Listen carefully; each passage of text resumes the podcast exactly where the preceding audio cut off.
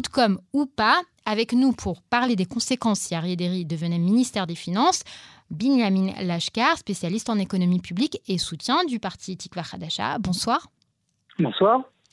Alors Binyamin, vous avez publié aujourd'hui un post euh, Facebook très critique, hein, comparant Harry Derry à un Jean-Luc Mélenchon euh, français et annonçant qu'Israël deviendrait euh, littéralement le, le, Venezuela si Derry arrivait aux finances. Expliquez-nous. Harry Derry, qui est, rappelons d'abord, un homme qui a été condamné pour corruption, mm. qui a passé plusieurs années en prison et qui a encore été condamné l'an dernier, euh, en plus de toutes ces qualités, euh, est un homme qui a des positions euh, très à gauche euh, sur le plan économique, pas seulement d'ailleurs, il est aussi partisan d'un État palestinien, mais il a, il a des positions très à gauche sur le plan économique qui sont effectivement similaires à celles de, de Mélenchon.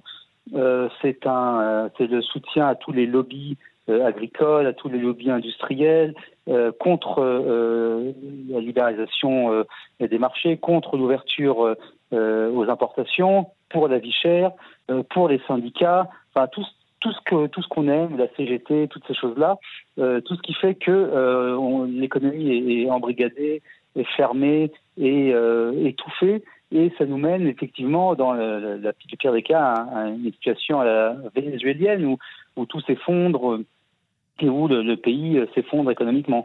Évidemment, ça va pas se passer parce que euh, il n'y a pas que Ariaderi, heureusement, mais il a une vision économique qui est euh, absolument mm. identique à celle de Shelly Rimovic, qui a d'ailleurs fait son éloge encore aujourd'hui sur Twitter.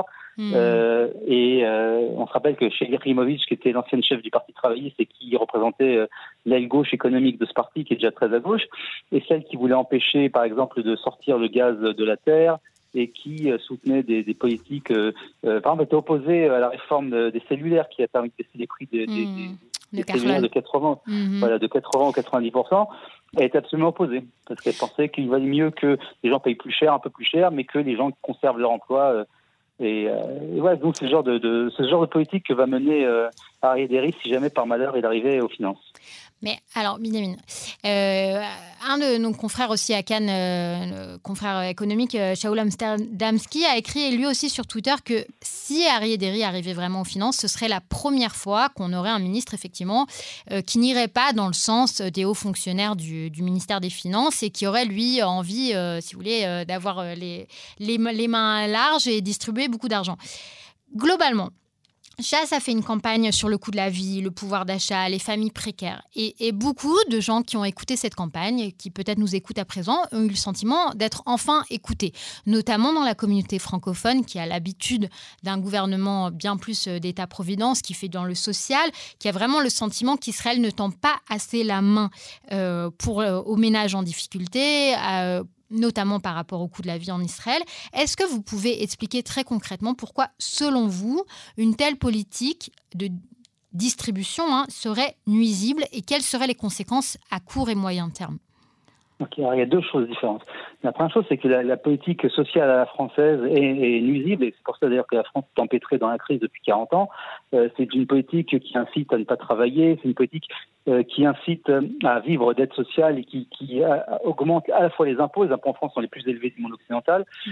et qui et en échange, il n'y a pas de, de services publics de qualité en France, contrairement à ce qu'on a dans les pays scandinaves où il y a des impôts élevés moins élevé qu'en France, mais élevé et d'excellents services publics parce que l'argent va là-bas. Là, l'argent en France ou dans les pays euh, qui mènent ce genre de politique, euh, essentiellement donné, distribué à des gens pour qu'ils ne travaillent pas, pour les inciter à pas travailler. Je, je tout le monde connaît des exemples de gens qui voulaient travailler et qui gagnent plus à ne pas travailler en France qu'à travailler. Euh, donc ça, c'est ce qui, est, ce qui est très nuisible à la croissance, c'est nuisible au développement du pays, c'est nuisible euh, à son avenir. En dehors de ça, évidemment, nous arrivons à une deuxième dimension qui est euh, la dimension euh, euh, ultra-orthodoxe. C'est-à-dire que lui, il est là avant tout pour aider le public ultra-orthodoxe, enfin son public. Enfin, quand je dis aider, justement, il ne veut pas les aider. La, meilleure façon de les aider, ce serait de faire l'inverse de sa politique. Lui, ce qu'il veut, c'est les enfermer dans la pauvreté pour qu'ils continuent à voter chasse. C'est toute la logique du système ultra-orthodoxe, des, des, des Ashkénazes aussi, c'est eux qui ont inventé ça, c'est qu'ils enferment les gens dans l'inhérence à la pauvreté ils empêchent de trouver du travail, ils empêchent d'avoir une éducation qui leur permet de sortir sur le marché du travail, pour qu'ils continuent à vivre de l'aide euh, qu'ils reçoivent des partis, et ensuite continuer à voter pour eux. C'est un piège classique de piège à la pauvreté, où les gens sont enfermés dans un système où ils ne peuvent pas sortir, Et, c'est de là, de, ce système dont découle le pouvoir de chasse et les, les, partis ultra-orthodoxes ashkénazes. Mais... Donc ouais, c'est une catastrophe. Pourquoi? Parce que je rappelle que la population ultra-orthodoxe grandit de 4% par an. dans 50 ans, ils seront un tiers de la population. Évidemment, si ça continue comme ça, avec des gens qui ne travaillent pas, je rappelle que la, moitié des hommes ultra-orthodoxes ne travaillent pas, il n'y a que la mm. moitié qui travaille, c'est-à-dire que c'est 85% chez les non-ultra-orthodoxes, et euh, que non seulement euh, ils ne travaillent pas, mais en plus quand ils travaillent, ce sont des, des, des, jobs à très faible valeur ajoutée. Euh, ce sera euh, Majdir Kashrut, ce sera euh, professeur de Gemara, c'est des choses qui sont très respectables évidemment, mais pour l'économie dans l'ensemble, c'est évidemment pas très bénéfique. Il faut qu'il y en ait, mais il faut que la plupart des gens puissent s'intégrer dans une économie moderne, qui puisse travailler n'importe quoi, dans la high-tech aussi bien que dans l'industrie ou dans le commerce ou toutes sortes de choses.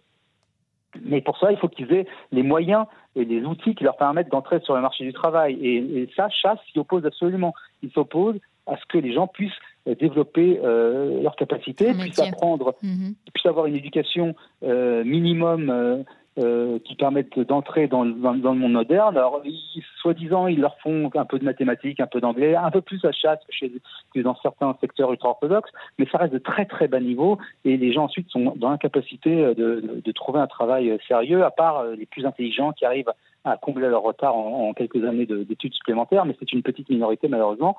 Euh, c'est les, plus brillants.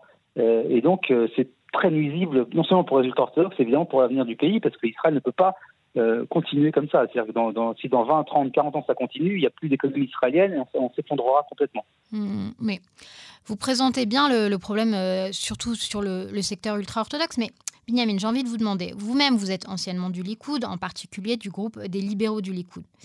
Et ce collectif, on l'a vu, a publié une lettre euh, en critiquant vivement une possible nomination de, de Derry.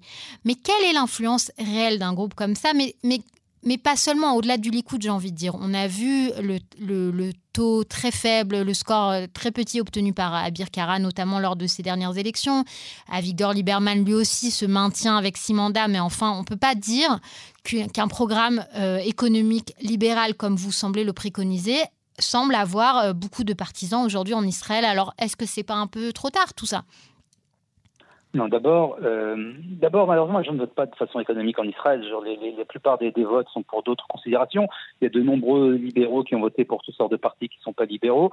Euh, et euh, c'est, euh, c'est pas, personne ne vote pour des, enfin pas personne, mais la plupart des trains ne sont pas en, mm. priorité pour des considérations économiques. Je pense que le chose aussi que Avir Kara était sous le seuil d'éligibilité dans les sondages a incité les gens à ne pas voter pour lui, parce que si le seuil était plus bas, il serait passé. Enfin bon, c'est pas, euh, possible de dire que ça comme ça. Il y a un public libéral important en Israël qui grandit. Il y a, euh, de façon plus large, euh, je pense que une grande partie de la population soutient euh, de, des idées capitalistes et euh, veut plus de libre-échange, veut la baisse des prix. Je dirais, la baisse des prix, ça s'obtiendra uniquement en libéralisant les marchés, en permettant plus d'importations, ce qui a été fait par ce gouvernement qui vient de sortir, mhm. euh, enfin qui ceux qui donc qui s'en va, à ceux qui arrivent. Sortant, ouais. Le, gouvernement sortant. Donc euh, la preuve, le, preuve, le fait qu'on peut mener cette politique, même avec la gauche au pouvoir, on peut arriver à une politique de droite économique. Euh, malheureusement, malheureusement, la démagogie, euh, comme vous l'avez signalé, la, la, la la, la, campagne de chasse était parfaitement démagogique. La démagogie consiste à dire euh, distribuant de l'argent à tout le monde et, et c'est comme ça qu'on va vous aider, marche euh, sur une partie de la population, pas tout le monde, et dans l'ensemble, euh, je suis relativement optimiste. Je pense que les gens comprennent a pas l'argent ne pousse pas sur les arbres et qu'à un moment il faut, quelqu'un va devoir payer ça.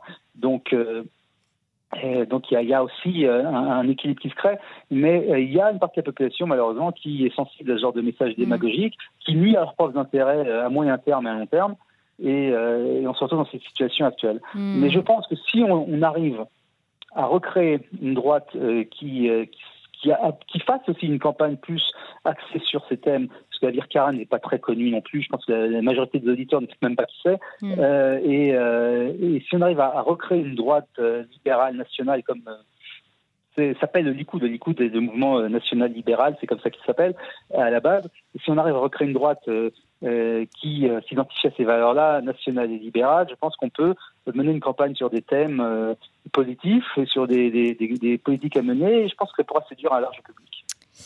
On va devoir conclure là-dessus. Binyamin Lashkar, je rappelle que vous êtes spécialiste d'économie publique. Merci d'avoir répondu à nos questions. Merci.